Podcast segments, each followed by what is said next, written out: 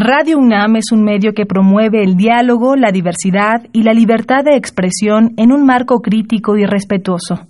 Los comentarios expresados a lo largo de su programación reflejan la opinión de quien los emite, mas no de la radiodifusora.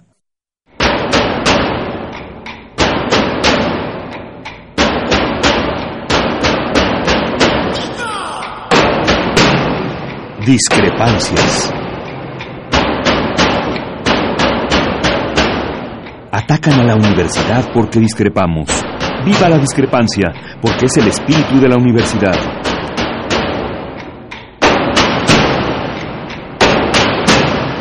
Martes de Discrepancias. Conduce Miguel Ángel Velázquez.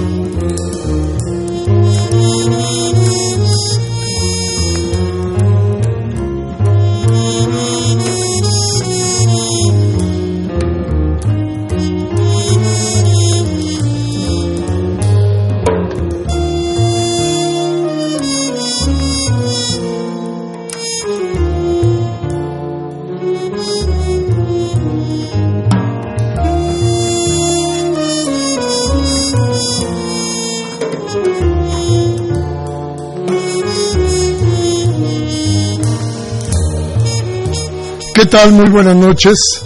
Gracias por estar con nosotros. Esto es Discrepancias. Y como siempre, su amigo Miguel Ángel Velázquez, que les agradece a todos ustedes mucho, a quienes se preocuparon por mi salud y a quienes de todas maneras han estado siguiendo nuestro programa. Les doy las gracias y hoy busco con este programa reencontrarme, no solamente con, con Radio NAM, sino también comparte de la verdad que circula en nuestro país. Comparte, esa verdad que a, veces nos angustia, pero con esa verdad que a fin de cuentas no es la de, más que la demostración de los hechos, de las cosas que se suceden y que decía yo, a veces nos angustian, a veces nos alegran, pero siempre, siempre nos dan una lección algo que aprender para poder enfrentar el futuro, algo que tener frente a nosotros para entender nuestro entorno.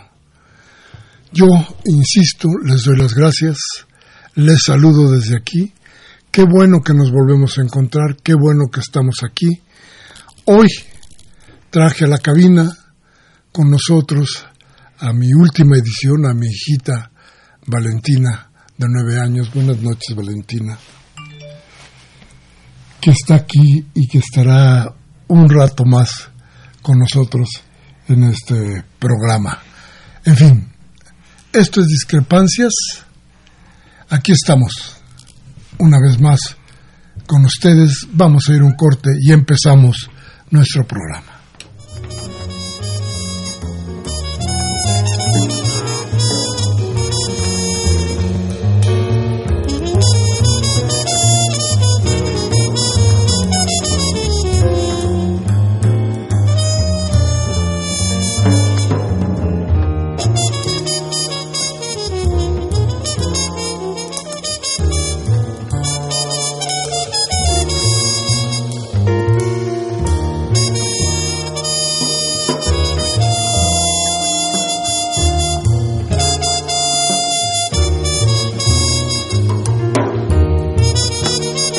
Bien, gracias, gracias. Insisto, muchas, muchas gracias por estar con nosotros. Mañana, mañana es un día decisivo para muchas cosas en nuestro país. Ahorita le voy a contar por qué. Para muchas cosas importantes. Para, para el futuro sí, sí. En México sí. Pero, pero para el mundo también. Porque si mañana en la campaña que tiene Donald Trump para, para poder eh, reelegirse como presidente de los Estados Unidos triunfa, si Donald Trump continúa en la Casa Blanca, mundo peligra. Todo el mundo. México es un pretexto. Es el pretexto de Donald Trump para ganar la elección. Es una de sus armas favoritas. Es un arma que ya le ha resultado en la elección pasada. Quiere repetirla hoy.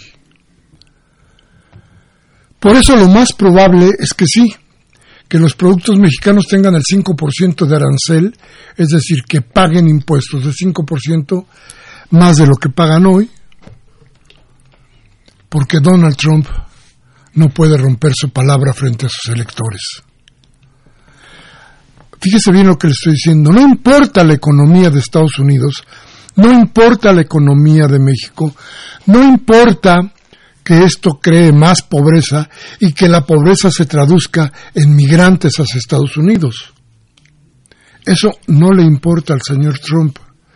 Al señor Trump le interesa hacerse una vez más del poder.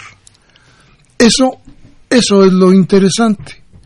Pero a ver, déjeme decirle, regresando a nuestro país, ¿qué significa esto? Vamos a ver. Para que nos demos idea del tamaño de dependencia que tenemos con Estados Unidos, podríamos decir que siete de cada diez productos que se fabrican en México tienen como, tienen como destino Estados Unidos. Siete de cada diez. Fíjese usted, el año pasado, el 2018, 328 mil millones de dólares fueron las exportaciones de México hacia aquel país. Ese es el tamaño de nuestra dependencia. Es el tamaño de la dependencia de una iniciativa privada mexicana que se ha negado, no obstante que nos han golpeado durante mucho tiempo y en muchas ocasiones, se ha negado a diversificar su mercado. Se conforman con el mercado de los Estados Unidos. Claro, el más grande, claro, el más eh, el que tiene más dinero. Sí. Pero el tamaño de la dependencia es tal que se pone a, a vibrar una vez más al pueblo de México. Hacen ahora que las perspectivas de crecimiento del país vuelvan a bajar y ahora se ubiquen por ahí del 1.7%, las del Banco de México. Entonces, entonces nuestro problema es grave. Decía yo, el problema del mundo es muy, muy grave, de todo el mundo. Trump, déjeme usted decirlo así, aunque me duela, Trump es un peligro para el mundo, pero a México, a nosotros, nos va de verdad a afectar. Esto es serio. En fin, vamos a seguir con este tema. Le doy nuestros teléfonos para que, por favor, nos llame, nos haga favor de estar con nosotros y comente de lo que estamos hablando. Nuestros teléfonos en la, en la cabina son el 5536 8989 y el ADA sin costo 01 850 52 688. Muchas gracias, Valentina. Vamos al corte y regresamos.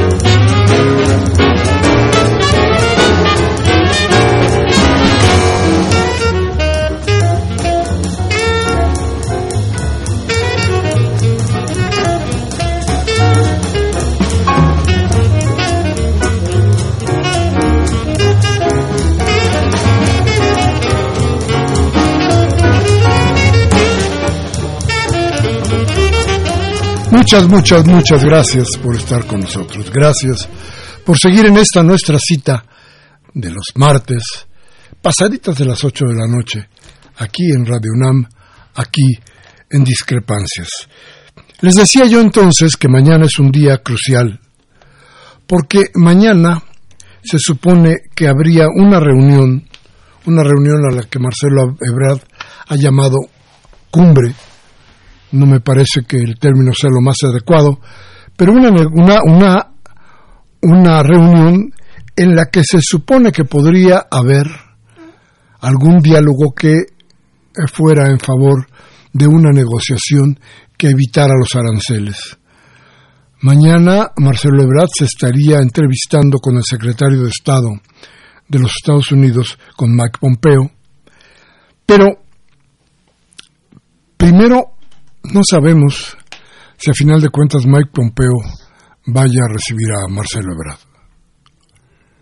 No lo sabemos porque ya hubo un desaire hace no muchos días, usted lo recordará, en el que Marcelo Ebrard viajó para allá con la intención de entrevistarse con las cabezas del gobierno de los Estados Unidos para arreglar lo que ahora el Tratado de Libre Comercio, para que no nos vayamos a las siglas, pero, pero rechazaron la reunión. Desairaron a Marcelo Ebrard, que de cualquier manera ahora regresa a Estados Unidos, vuelve a intentar una negociación, una negociación que parece perdida.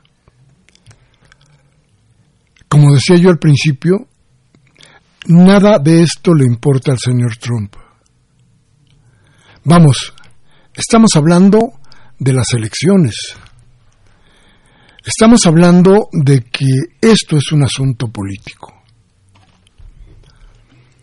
No recuerdo, no sé cuál es el número de votantes eh, mexicanos, hondureños, guatemaltecos, salvadoreños que existen en los Estados Unidos. Y no sé qué porcentaje del voto sea el que tienen eh, estos grupos que no pertenecen o que no son nacidos eh, en los Estados Unidos. Sería muy interesante que luego de que se hiciera el, el imponer este arancel a los productos mexicanos, México lanzara una campaña en todos los países que hemos nombrado, en todos los países centroamericanos, y en México desde luego, y en lugares como Los Ángeles, como Chicago, como Texas, para que los votantes nacionales fueran en contra de Trump.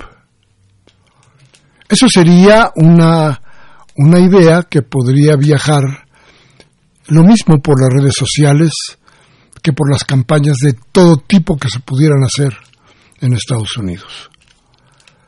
Si el asunto es político, debe haber una respuesta política.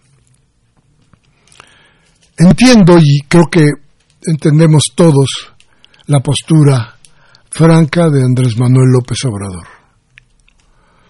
Andrés Manuel López Obrador no está ocultando el juego que se tiene con Estados Unidos. Porque mire usted, antes, no hace mucho, se decía una serie de cosas contra Estados Unidos de aquí y de allá, pero bajo la mesa se negociaba todo. Bajo la mesa se les concedía todo. En lo oscurito se hacían los grandes negocios. Hoy no. Andrés Manuel López Obrador habla en serio, sin caretas, con la cara limpia, y dice, señores, no me voy a pelear, México no se va a pelear con los Estados Unidos porque es un pleito que no nos favorece. Y tiene toda la razón. A México no le favorece un pleito con los Estados Unidos. Entonces, entonces no se va a negociar en lo oscurito. No va a haber acuerdos debajo de la mesa.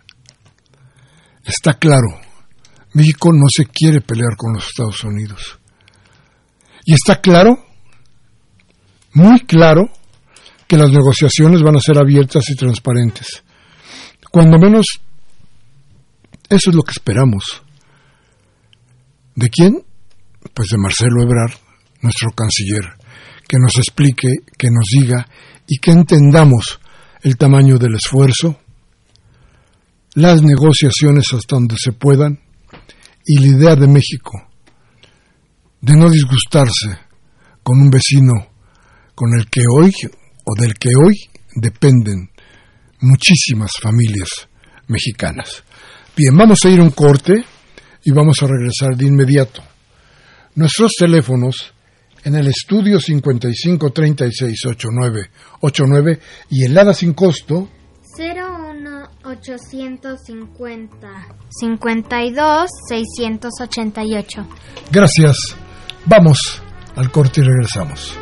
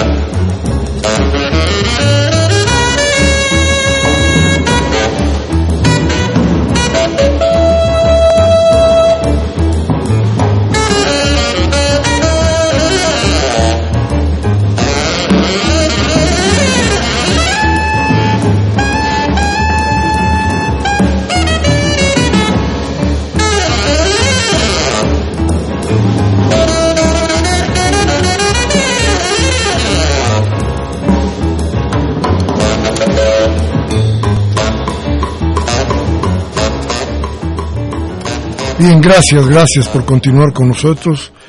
Gracias por estar aquí en Discrepancias, decía yo en nuestra cita de los martes, pasadita de las ocho, de las ocho de la noche. Bien, hablábamos de que esto tiene, como lo veamos, un factor de cuestión política mucho, muy importante. ¿Cuál es ese factor? Eh, insisto, son las elecciones en los Estados Unidos y la posibilidad de que Trump siga al frente de los Estados Unidos y el mundo siga peligrando.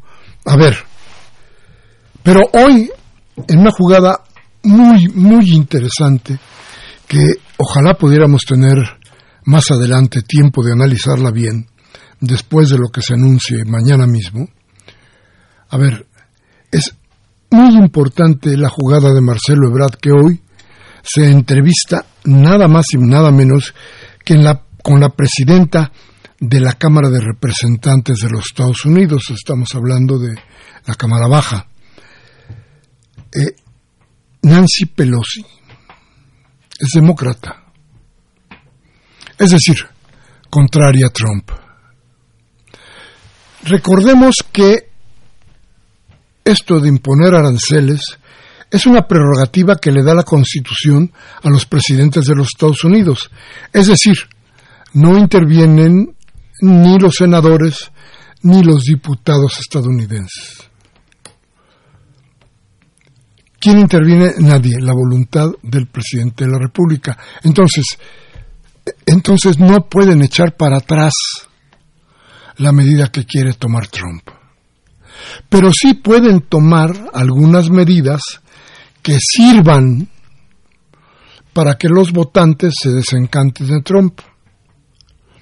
Para empezar, les decía yo, si Pelosi y los demócratas encuentran el discurso que dice que este tipo de aranceles traerá desempleo y pobreza, y el desempleo y pobreza son los factores que impulsan la migración, aunado a la, a la, violencia, que eso ya está en nuestra canasta.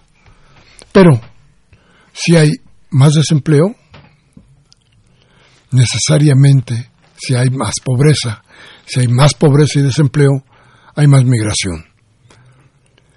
Ese discurso, lo que está haciendo Trump, puede revertirse, puede ir en su contra. Así es que si pudiéramos, si pudiera Pelosi plantearse que hay posibilidad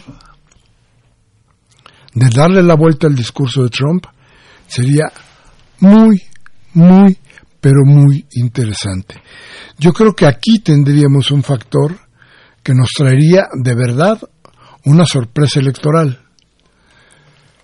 Hay, desde luego, mexicanos y centroamericanos, inmigrantes de muchos países que están de acuerdo con el gobierno de Trump y que pertenecen incluso al grupo o al partido de los republicanos. Pero también estoy seguro que una gran mayoría son demócratas y podrían causar la derrota del señor Trump.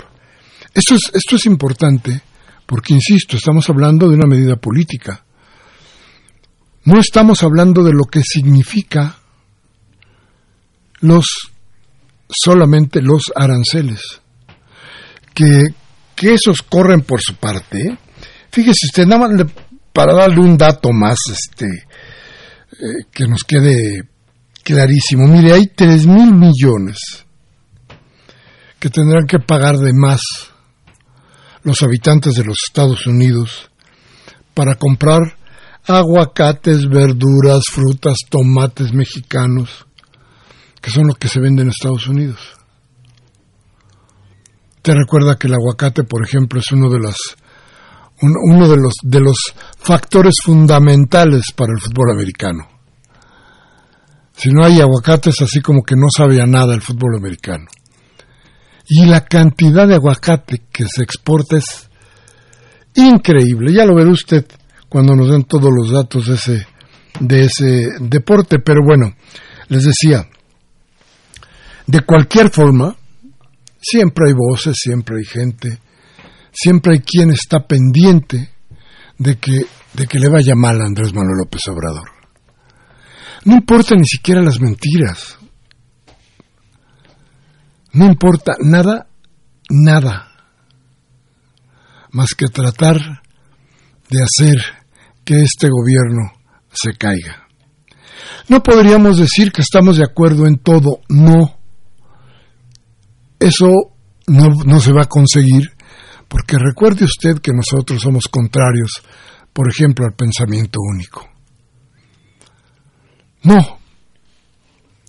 Nosotros creemos que es lo mejor que nos pudo haber pasado si vemos las opciones que nos ofrecían los partidos políticos en México.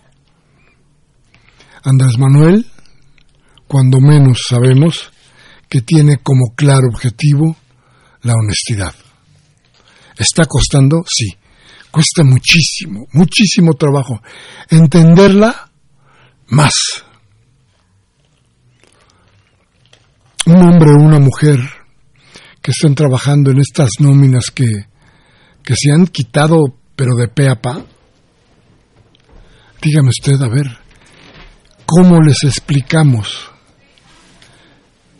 que se van a quedar sin empleo? Porque ese empleo era ficticio, no servía. ¿Cómo? No, es muy difícil tratar de explicar esas cosas y sin embargo es necesario. Hablábamos aquí de que la corrupción fue creando capa sobre capa. Se hizo una terrible costra que hoy, hoy es dificilísimo desmontar.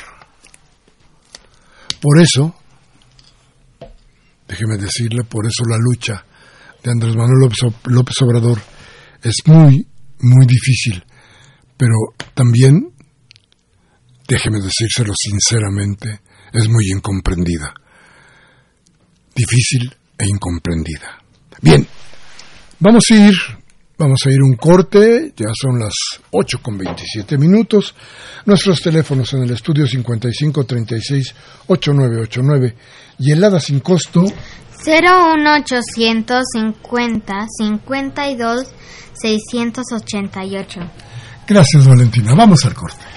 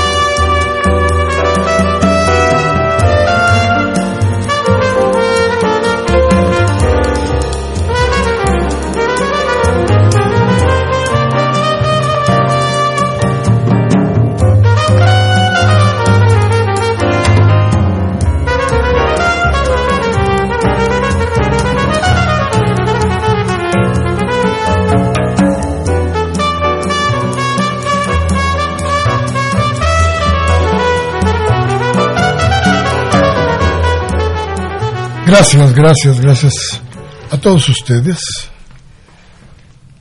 por estar en este en este programa porque porque este programa de todas maneras, de muchas maneras les pertenece. Porque durante todo este tiempo que hemos estado al aire, este tiempo en el que hemos logrado que hemos logrado conocernos, que hemos logrado estar juntos en muchas, muchas batallas, en muchos frentes durante 18 años, me están diciendo. ¿Cuántos? 14 años. Si no 18, 14 años dicen que tenemos ya al aire. Estos 14 años hemos, creo, logrado, logrado tener un buen conocimiento unos y otros. Y sobre todo hemos compartido las ideas, la idea de que nuestro país puede ser todas las veces, todos los días, mucho mejor. Bueno, a ver. Andrés Manuel López Obrador dice que las negociaciones con Estados Unidos continuarán con o sin aranceles. ¿Por qué? Bueno, pues porque hay que seguir con el comercio. Por lo que ya les decíamos hace un rato no podemos de ninguna manera plantearnos que la dependencia que tenemos con Estados Unidos de la noche a la mañana se va a poder cambiar y podemos vender todo lo que le estamos vendiendo a Estados Unidos a otros países. Claro que hay posibilidades. Claro que hay formas. Se necesita decisión. La iniciativa privada mexicana, desde luego desde siempre timorata, no ha querido meterse en esta lucha que creo que les pertenece. Creo que cada vez sería mejor que México pudiera seguir, más bien que pudiera exportar mucho más de todo lo que tiene, pero diversificando, abriendo mercados en otras partes. Pero hoy, hoy que nos, que nos damos cuenta que le platicaba yo al principio del programa que siete de cada diez productos que se fabrican aquí se van a Estados Unidos, bueno, pues el tamaño de nuestra dependencia es, es vital. Entonces, muchos se preguntan, ¿y si mañana, como ya dijo Trump, no habrá más que pláticas, pero no negociaciones? Se sentarán a platicar de cómo le fue a no sé qué equipo de fútbol, o no sé a qué de, no sé en qué deporte, o, o platicar de lo que sea, pero de lo que a nosotros nos importa, de eso dicen que no se va a hablar. De eso dicen que ahí no se va a tocar ningún punto. Dice Trump que no habrá negociación y que sí, que sí, que se impondrán los aranceles. Bueno, frente a eso, creo que no hay mucho que decir. Yo creo que tenemos que darnos cuenta de que el señor Trump lo está diciendo en serio, insisto, porque está lo político ahí, metido en ese terreno. Pero la pregunta que muchos, muchos se han hecho es, a ver, ¿ya hay plan B? ¿México tiene un plan B? ¿Ya hay negociaciones, por ejemplo, para brincar a los Estados Unidos y venderle a Canadá? ¿Tenemos posibilidades de poder invertir para poder exportar hacia Guatemala, hacia El Salvador, hacia Honduras, hacia Nicaragua? ¿Podemos hacer negocios con Brasil? con Colombia? Bueno, teóricamente sí, sí se puede. El asunto es que tenemos años y años y años y años diciendo lo mismo, el mismo cuento. ¿Se acuerda usted de aquello de que no se pongan todos los huevos en una misma cesta? ¿Se acuerda usted que prometieron los gobiernos priistas y los panistas, desde luego? Por cierto, Qué buena friega le pegaron al pan el domingo pasado. Pero bueno, ya lo veremos después de eso. Pero, ¿se acuerda usted de todas esas frases que iban todas encaminadas a decir que México podría vender sus productos a otros países? ¿Qué pasó con todos esos discursos? Pues eso, que fueron discursos que no traen, que no no se sustentaban en nada. ¿Por qué? Pues porque la iniciativa privada de México no quiere invertir en ningún lado ni de ninguna manera. Muy pocos inversionistas mexicanos se han lanzado a otros mercados. Muy pocos son los que se han atrevido a venderle a los demás. Y esos pocos han ganado y a esos pocos les va bien. Pero México ha cumplido prácticamente con todo para que las cuestiones para que las cuestiones de nuestros tratados de libre comercio se den de la mejor manera. Déjeme recordarle algo que aquí planteamos hace ya bastante rato, yo creo que por ahí de octubre, noviembre del año pasado. Entonces les estábamos diciendo, les habíamos platicado, que el gran problema en la firma del Tratado de Libre Comercio entre Estados Unidos, México y Canadá tenía que ver con un factor fundamental que eran los sindicatos mexicanos. Usted se debe acordar, porque les decíamos que los sindicatos estadounidenses estaban planteando que no era leal que mientras sus trabajadores ganaban 8 dólares o 10 dólares, no recuerdo cuánto, por hora, en México se pagaran 5 o 6 dólares por todo el jornal. Eso sí era una competencia desleal, dijeron los sindicatos y los trabajadores de aquel lado. Y pedían que en el tratado se incluyera que México debería pagar a sus empleados en las, en las fábricas el equivalente o poco menos que lo que gana un trabajador en Estados Unidos. El asunto ahí está, ¿eh? no ha terminado. Pero México ya firmó y sí, estuvo de acuerdo en que los salarios en México, déjeme insistir, deben aumentarse. Tendrán que aumentarse para que se cumpla la cláusula del Tratado de Libre Comercio. Pero, pero déjeme decirle otra cosa. Aún así, aún con todos los requisitos y todos los obstáculos que se le pusieron a México, que obligadamente tenía que cumplir por, ya dijimos una vez más, hay que repetirlo, por la dependencia enorme, entonces teníamos que cumplirlos. Tenía que ser. Y el asunto es que hoy tenemos otra vez que doblegarnos porque no hay salida. No hay salida rápida. No hay posibilidades de que hoy le digamos a Estados Unidos nos importa un cacahuate, tu 5% a los aranceles. Mañana nosotros le ponemos arancel a los productos de Estados Unidos, nada más que los Estados Unidos sí le venden a todo el mundo. Nosotros, nosotros no. Y les decía, bueno, entonces, la pregunta que se ha hecho reiteradamente es, ¿hay plan B o no hay plan B?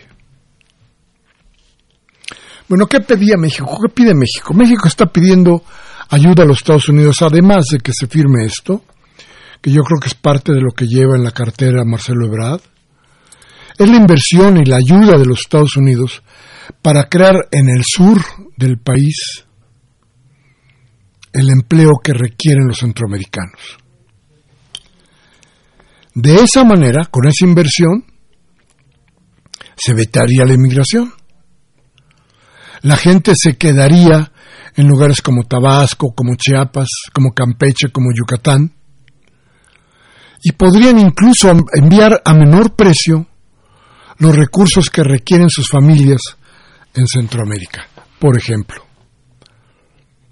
Sin embargo, esto no lo quiere hacer el gobierno de los Estados Unidos, o mejor dicho, no lo quiere hacer Trump. Trump se niega definitivamente a que este proyecto pueda suceder. No quiere ayudar a México, pero no quiere ayudarse, no quiere ayudar tampoco a los Estados Unidos si es verdad que lo afecta, como dice Trump, que lo afecta a la migración y no quiere ayudar a Centroamérica porque cada día hay más problemas de migración porque hay porque hay violencia, porque no hay empleo, porque hay cada día más pobreza. ¿Por qué? Porque Centroamérica como México se hundió en el neoliberalismo. Sí, hay mucha gente rica pero hay millones de pobres.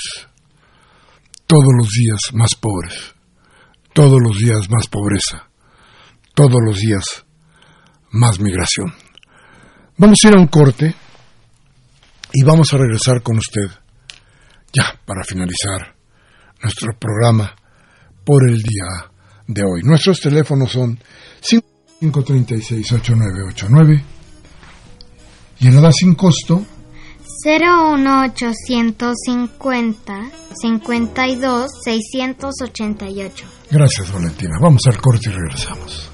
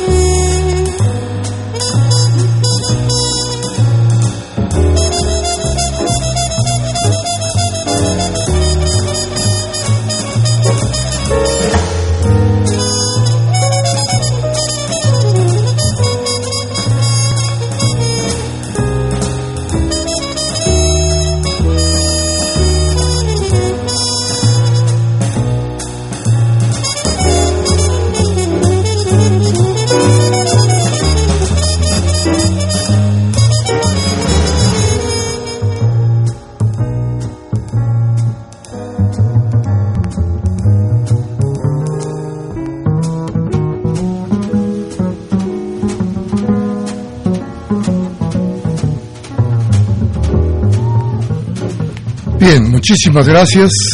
Gracias por estar con nosotros. Bueno, decíamos entonces, ¿qué tenemos frente a nosotros? ¿Qué hay?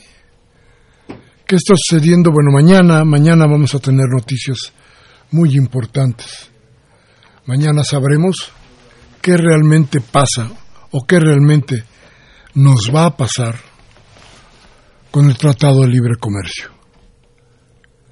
Después, más adelante, digo, con el Tratado de Libre Comercio, con, perdón, con los aranceles que se quieren imponer a los productos mexicanos. Después, después tendremos que averiguar algo, déjeme decirlo así, mucho más penoso.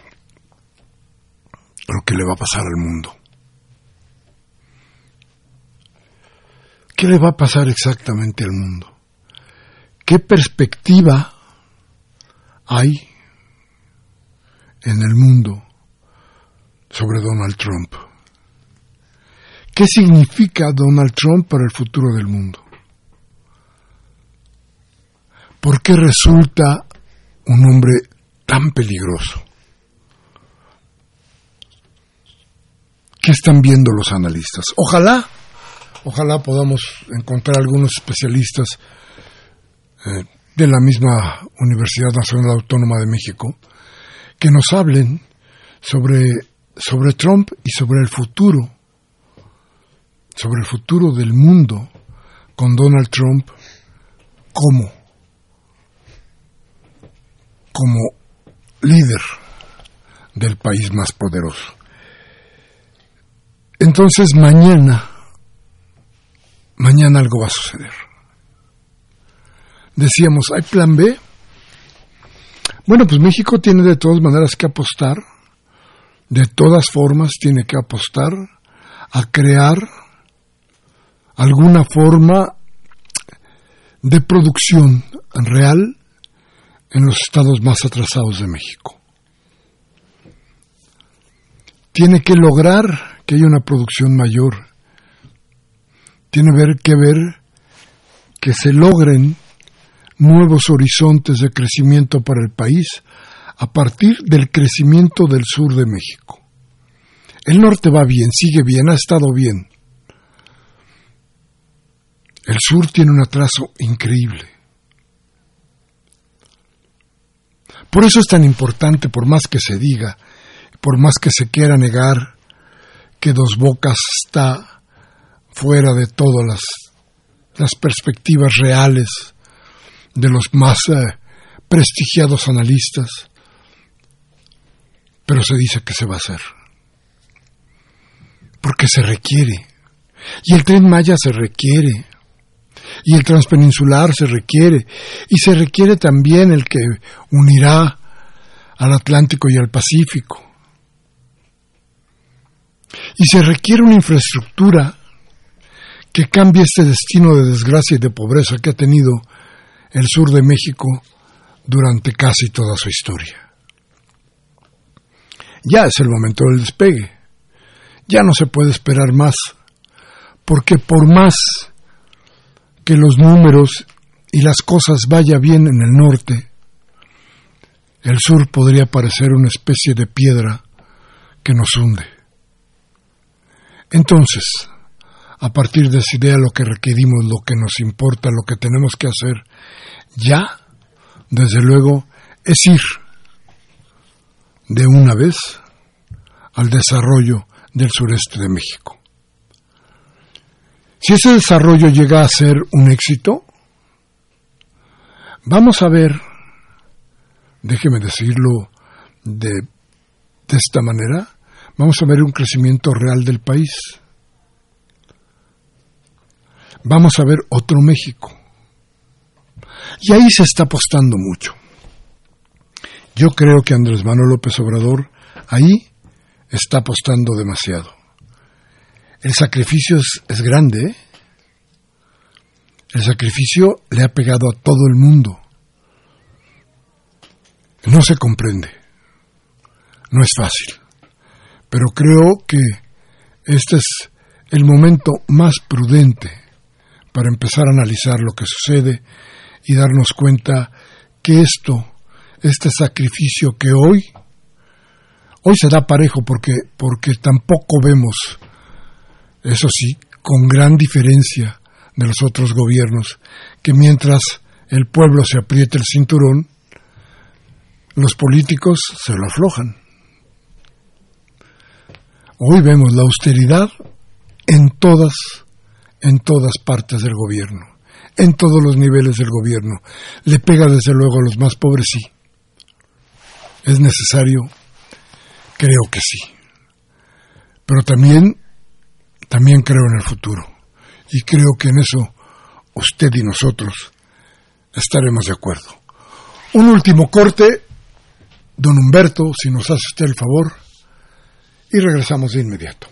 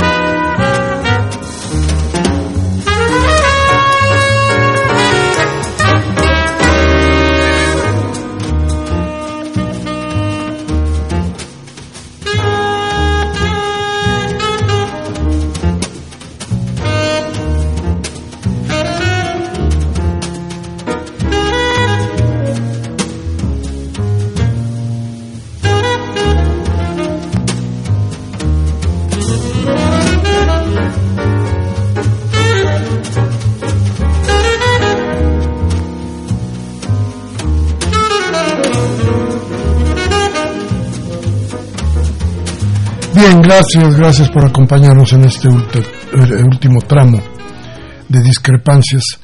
De verdad, muchísimas gracias. Jaime Rojas nos llama de Tlalpan y nos dice, qué bueno que ya está Miguel Ángel. muchas gracias, don Jaime. Sí, vamos a tratar de dar lata, mucha lata. eh, sí, estamos en vías de recuperación y, yo le agradezco mucho su preocupación. Él, eh, don Jaime Rojas, nos hace una sugerencia dice para nuestro mercado interno es que todos los negocios se desarrollen en el tren, las carreteras, gasolinerías, hoteles, centros comerciales, etcétera, que se asocien con los municipios, de manera tal que los regionales de los municipios no se conviertan en una pieza de esos negocios. Saludos a Yeudiel, dice don Jaime, don Jaime Rojas. Yeudiel es nuestra asistente de producción. Gracias, gracias, don Jaime. Fíjese que no es mala idea. El, el papel que debería jugar el Estado, el gobierno en este caso, en los negocios, todo tipo, debería ser mucho más manifiesto.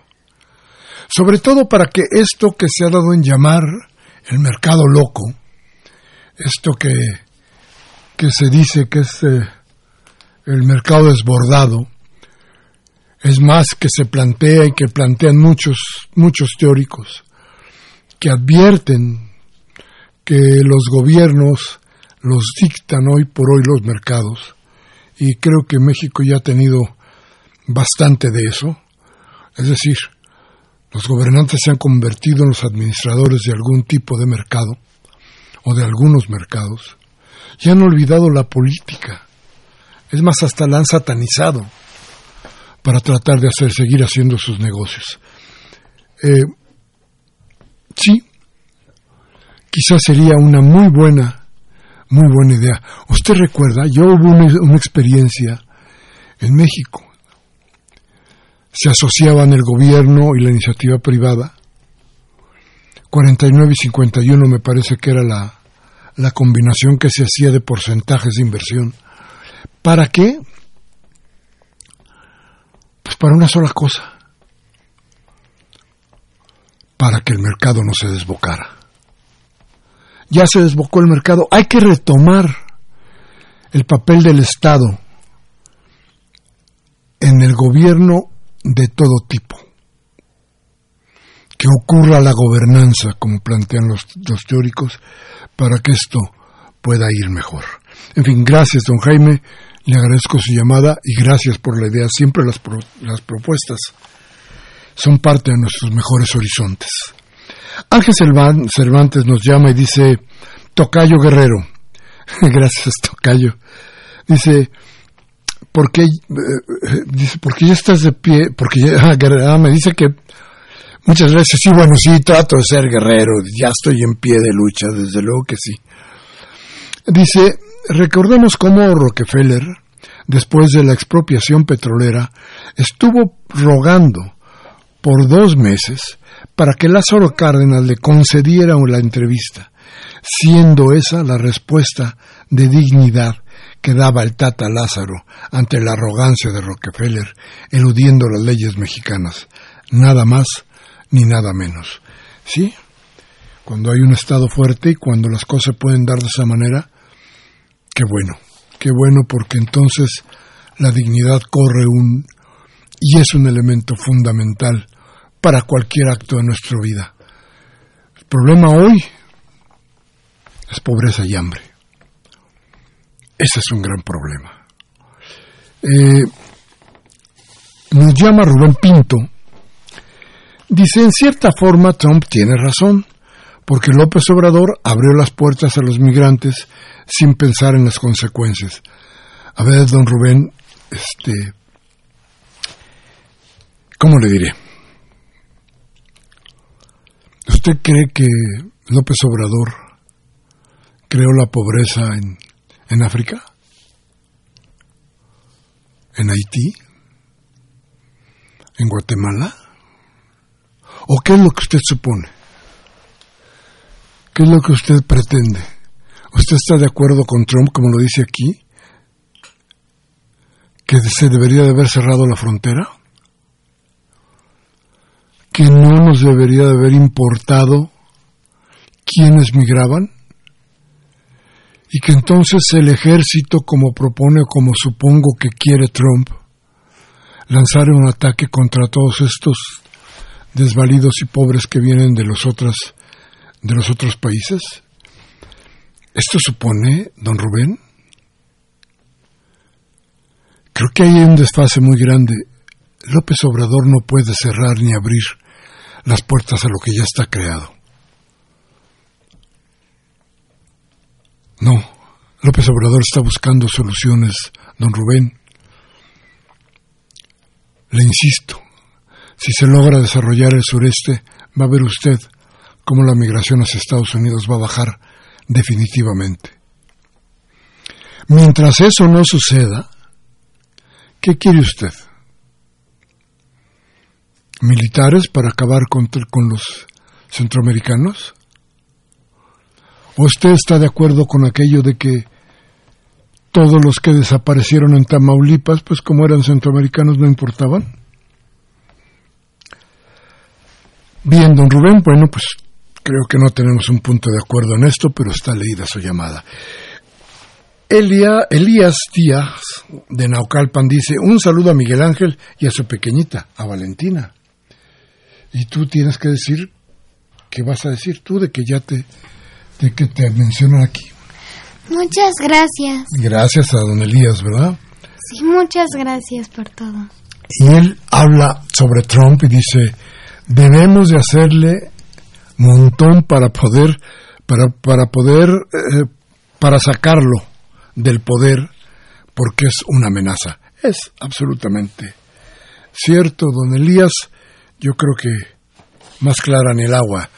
Don Manuel Munguía, don Manuel, un abrazote, como siempre dice, ante una hegemonía mundial como la de Estados Unidos, que hoy se está derrumbando, ante el avance del gigante chino, del el, demente y senil Trump, trata de arreglar el problema económico, político y migratorio, atendiendo sobre todo a su reelección, que no tendría ningún éxito ante las protestas del pueblo estadounidense, eh, quiere que México, en que en México paguemos los platos rotos que hoy acaban con su tranquilidad a nivel migratorio y que y que podría desencadenar una presión ante la clara desaceleración de la economía nacional. Apoyemos a nuestro dignatario, quien respetando la razón y los derechos humanos de propios extraños, hoy encara uno de los problemas más difíciles de la economía mundial, tratando de evitar a toda costa el deterioro de las relaciones internacionales y un grave daño a la economía de los mexicanos. Y nos dice Máximo García de Venustiano Carranza, si Trump fuera inteligente, ya habría continuado la avanzada para el progreso en, América Latina que tenía proyectada John F. Kennedy. Si los panistas fueran inteligentes, ya habrían demandado a Fox y a Calderón, que los llevaron a la reina. Muy bien, don Máximo. Muchas gracias a ustedes. Gracias, Valentina. Qué bueno que viniste para acá y aquí el programa. Muchas gracias. Bien, pues yo los espero hasta la próxima. Hoy es 4 de junio del 19. Humberto Sánchez Castrejón, como siempre, estuvo al mando de esta nave, Yeudiel Maldonado en la asistencia de producción, Baltasar en Domínguez en la producción, su servidor Miguel Ángel Velázquez, que les pide, que les ruego, por favor, si lo que hemos dicho aquí le sirve mañana, tómese un café con sus amigos, hable de lo que aquí hablamos, pero si no, grite usted viva la democracia, Cámbele a Televisa, a Radio Fórmula, a Imer, a cualquier otro lugar, para que le roben la voluntad del cambio. Hasta la próxima.